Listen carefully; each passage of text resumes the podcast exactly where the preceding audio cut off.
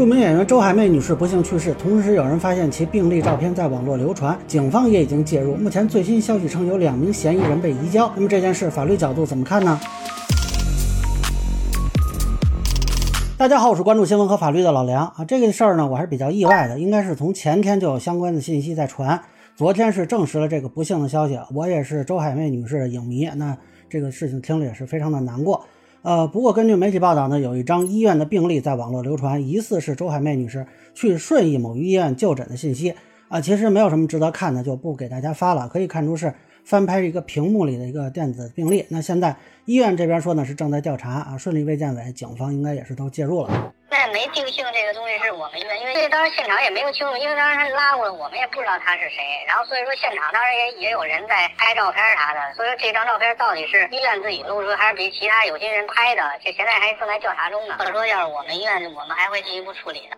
其实这个工作人员呢，等于是已经证实了周海媚女士就是在他们医院就诊啊，这个信息呢也是在他们医院，只不过他们自己不清楚是怎么流传出来的。那我个人看法啊，家属其实已经可以考虑直接起诉医院索赔了。因为患者信息啊，就是你们这里的。至于说谁流出来的，那也是你们的问题。从周海媚女士进入医院就诊，实际上就已经跟医院达成了医疗服务合同，医院方面有义务对患者的信息保管，确保不泄露啊。你说现场有拍照的啊，那是你们医院该制止没制止。说是你们的员工干的，那你该起诉起诉，该开除开除，对吧？你找你们员工算账。说有人偷偷进来偷拍啊，那是你们该报警报警。这事儿跟家属就说不着，除非你能证明这是家属这边的人给泄露的。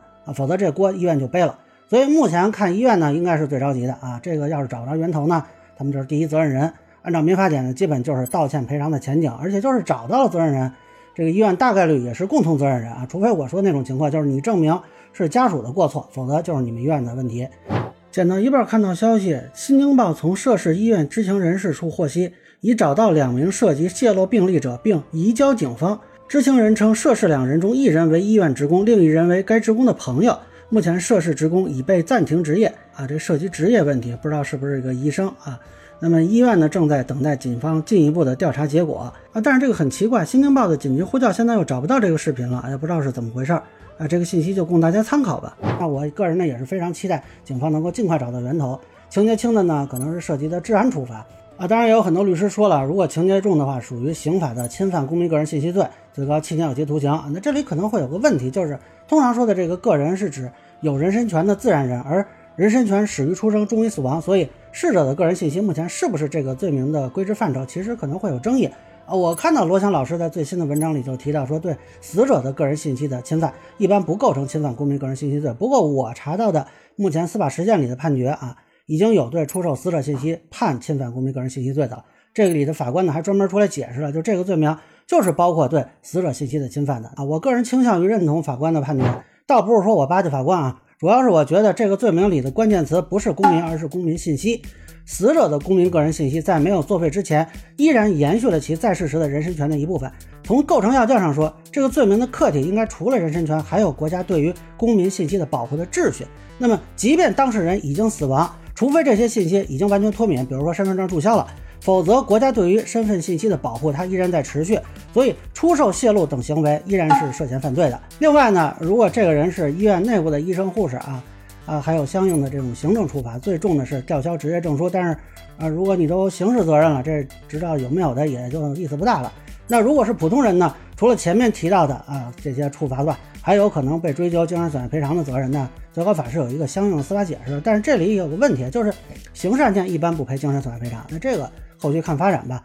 啊，另外呢，他们这医院的相关科室的领导啊，院领导恐怕也得吃瓜落啊，要要看到时候能不能找到是谁啊。要是能找到，说是外边人偷拍的还好；万一找不到，或者发现就是那拨人干的啊，卫健委这边后续可能会做一个相应的处理。啊，最后我想聊聊这个事儿的传播路径啊。实际上，周海媚女士去世的消息是一个微博网友先发出来的。这个网友现在已经删帖改名了，我去他评论区看了，一堆骂街的啊。但其实不确定这个病例是不是也是他发的。呃，从这个传播渠道看呢，他应该不是媒体或者狗仔的人。如果是媒体知道这事儿呢，不太可能这么发出来。要发也是先来一条什么谁谁谁入院，然后一条一条的发。那发病例图片这人呢，我觉得也差不多啊，也不太像是媒体操作的。呃，有可能就是图个新鲜，感慨一下。从这点看呢，啊，这个人的他的认知能力不会太高啊。我们这个社会呢，在快速进入信息化之后，我们对于个人隐私的保护意识其实没有我们想的那么强。那普通人呢，可能听说过隐私这个词儿啊，但是他未必知道怎么去保护。他们恐怕也不知道说啊，别人去世了，这个信息自己是不是该发？别人在屋里就诊，会不会进去就构成侵权？甚至有些人拍下病例也没觉得这是个问题，还到处传播。那最后当我们发现问题的时候，哎，可能已经惹祸上身。那希望这件事呢，能够给周女士家人的一个交代同时啊，也给更多人一个提醒：尊重别人的隐私和身份信息，也是保护我们自己。最后呢，祝周女士一路走好。